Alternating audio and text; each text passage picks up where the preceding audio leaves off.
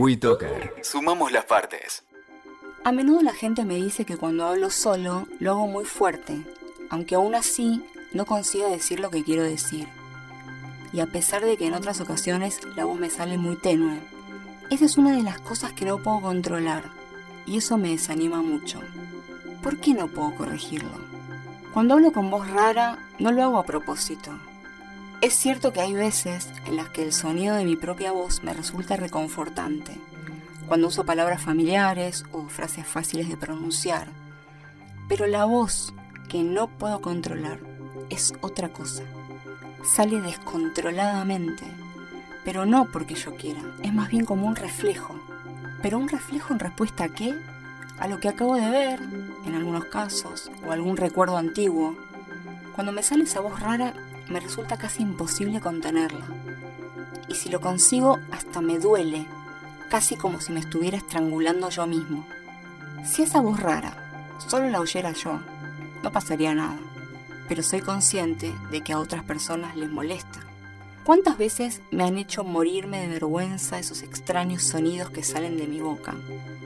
Yo también quiero ser una persona agradable, tranquila y callada.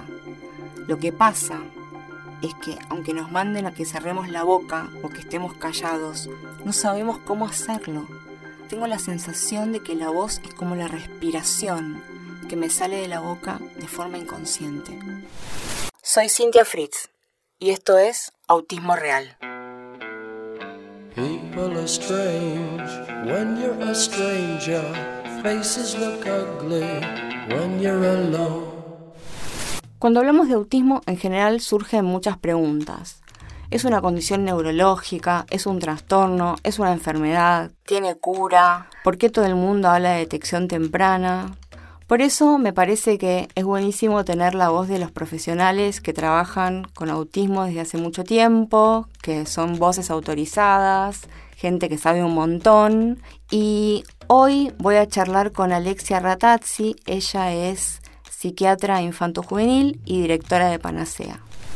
¿Qué es Panacea y cuál es la labor que hace la institución? Panacea es una asociación civil, es una organización sin fines de lucro que tiene como misión mejorar la calidad de vida de las personas con condiciones del espectro autista y de sus familias. Y tiene cuatro líneas de acción para lograr esto, que son la toma de conciencia, la capacitación, la investigación y la intervención, que este último punto está muy relacionado con el punto de empoderamiento a las familias.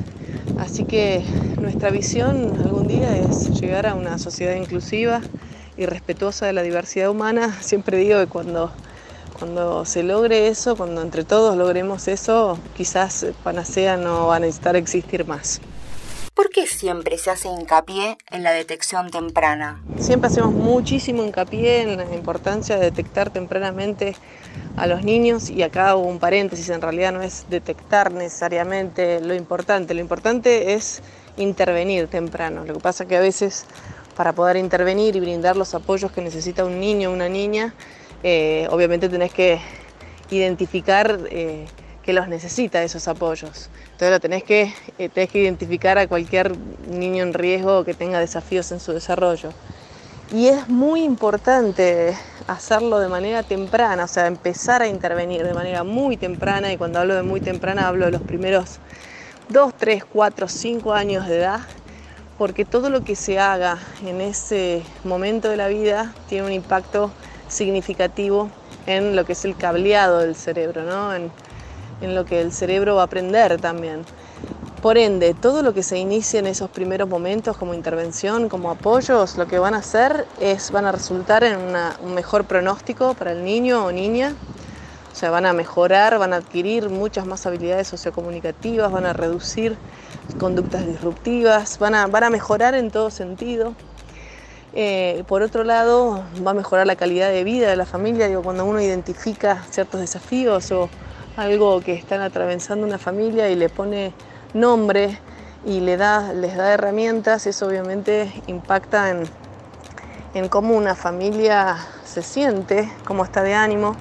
Y por eso creemos que detectar temprano y ya desde un primer momento con, transmitirles a las familias qué es lo que pueden hacer, hacia dónde tienen que, que caminar, por así decirlo, eh, les va a bajar mucho los niveles de incertidumbre y ansiedad y a veces angustias que se generan en torno a tener un hijo o hija dentro del espectro autista.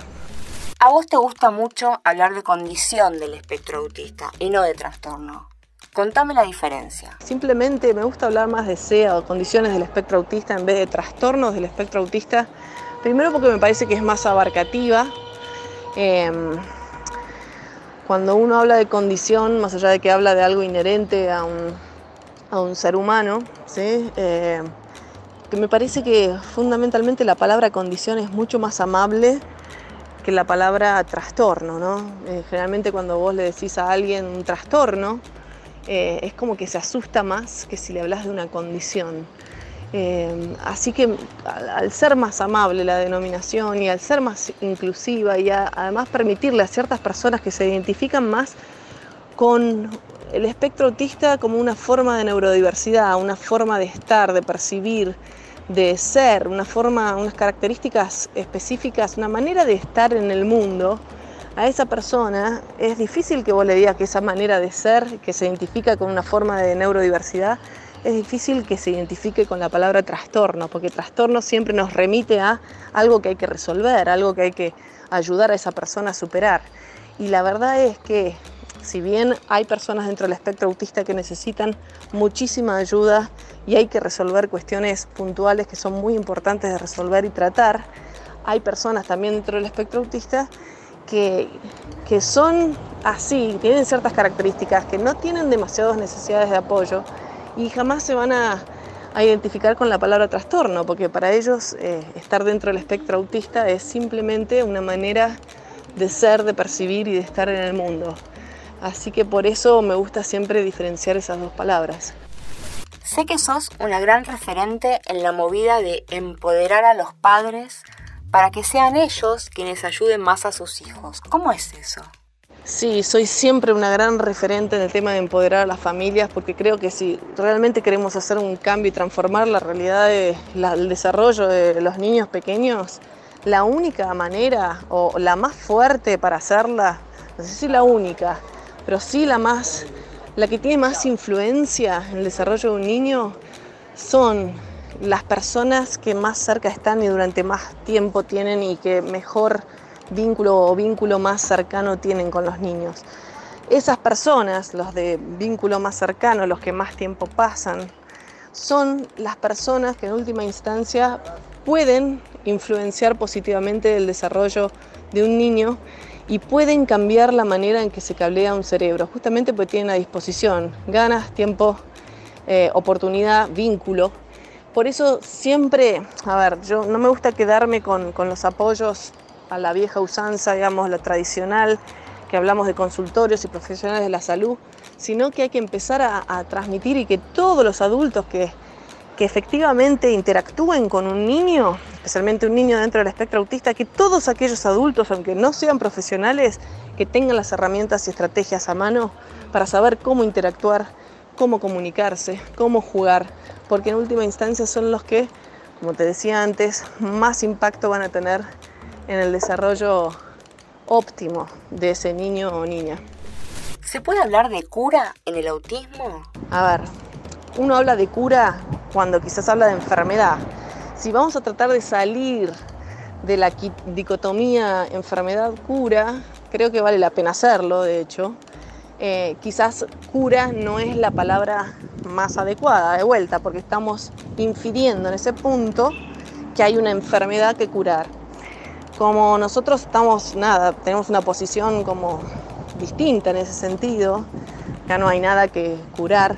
Lo que sí te puedo decir es que con la intervención temprana hay chicos, me gustaría usar más la palabra recuperación si querés, que hay chicos con la intervención temprana y se estima hoy por hoy en un 10% de chicos que tienen una condición del espectro autista desde muy temprano, que cuando reciben apoyos de manera muy temprana, salen del diagnóstico, es decir, no cumplen más criterios diagnósticos.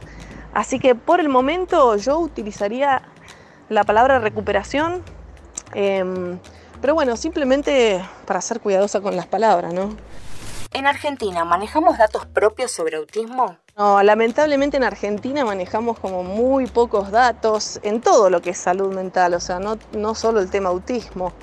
Es una tarea pendiente, eh, nosotros trabajamos bastante en pos de obtener datos locales de números, de efectividad de tratamiento, de validación de herramientas, porque creemos que es muy importante eh, basarnos en datos, nada, culturales locales y no tanto en datos de afuera.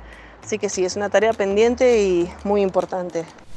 ¿Hacia dónde vamos? ¿Cómo ves el futuro vos?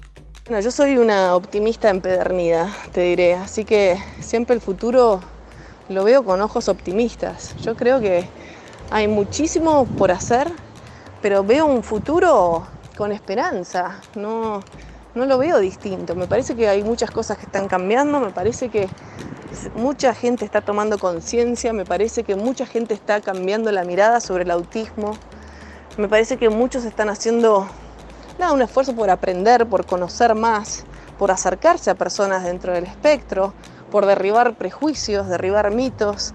Está cambiando. Eh, yo creo que están todas las, las herramientas dadas para el cambio y creo que el desafío en realidad el más grande de todos, porque de vuelta, las herramientas técnicas para saber cómo acompañar y cómo apoyar a los chicos están, se conocen. Creo que el desafío más grande es cambiar las mentes y las creencias de las personas, de la sociedad general.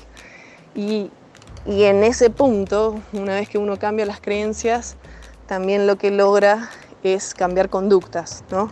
Porque las creencias en general nos determinan nuestras emociones, nos determinan nuestras conductas. Si uno cambiara su creencia y tuviera una mirada más amable sobre lo que es el autismo eh, y más respetuosa de la diversidad, creo que también va a incidir en que tengamos actitudes y conductas mucho más inclusivas y que cuando nos crucemos con alguien en la calle, que quizás podemos sospechar que quizás tiene una condición del espectro autista, podamos acercarnos, podamos quizás sonreír, podamos preguntar si necesitan algo de nosotros y estar listos para dar nuestra mano y por lo menos dar nuestra escucha, dar nuestra disposición abierta y sin juzgar. Creo que si mucha, la mayoría de la gente puede llegar a ese lugar, vamos a estar en un mejor mundo para todos. Y creo que es posible. Así que bueno, no, por lo menos ese es mi sueño. Soy Cynthia Fritz y esto fue Autismo Real. People are strange when you're a stranger. Faces look ugly when you're alone. WeToker. Sumamos las partes.